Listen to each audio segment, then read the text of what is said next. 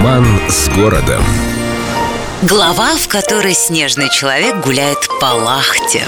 Где-то три тысячи лет назад сюда пришел доисторический человек и остановился передохнуть, прежде чем осесть на этой чудесной земле окончательно. В 1923 году археологи нашли в районе Лахты внушительное количество каменных орудий, наконечников для стрел, скребков, резцов и прочих древних полезных штуковин. Так что у наших пра-пра-пра-пра-предков губа тоже была не дура. Еще бы Приморский район Санкт-Петербурга.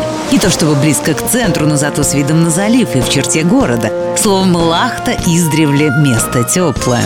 Имя поселению дали наши прямолинейные друзья финны. Увидели залив, о, сказали, а не назвать ли нам это место как-нибудь особенно? Например, залив. Так оно и называется до сих пор. Чудесное, чудесное место Лахта. Великий Шишкин, очарованный местными красотами, писал здесь дубовые рощи. Именно здесь, недалеко от самого поселка, на берегу Финского залива, был найден громадный ледниковый валун, он же Громкамень, он же постамент памятника Петру Первому от Екатерины II.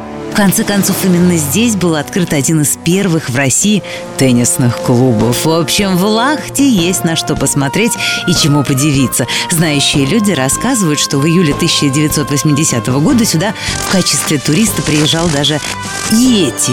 Ну, видимо, не один, а с супругой, поскольку именно тогда на одном из пляжей Лахты были обнаружены четыре огромных следа босых ног. Все ленинградские газеты об этом написали, устроили в связи с этим специальную конференцию, в ходе которой наши прогрессивные ученые сообщили, что никаких йети нет, а следы дела не ног, а рук бесстыдных фальсификаторов. Однако знающие люди не очень-то верят в такие заявления, ведь в советское время, по сообщениям ученых, у нас в стране много чего не было. Из того, что было, есть и будет.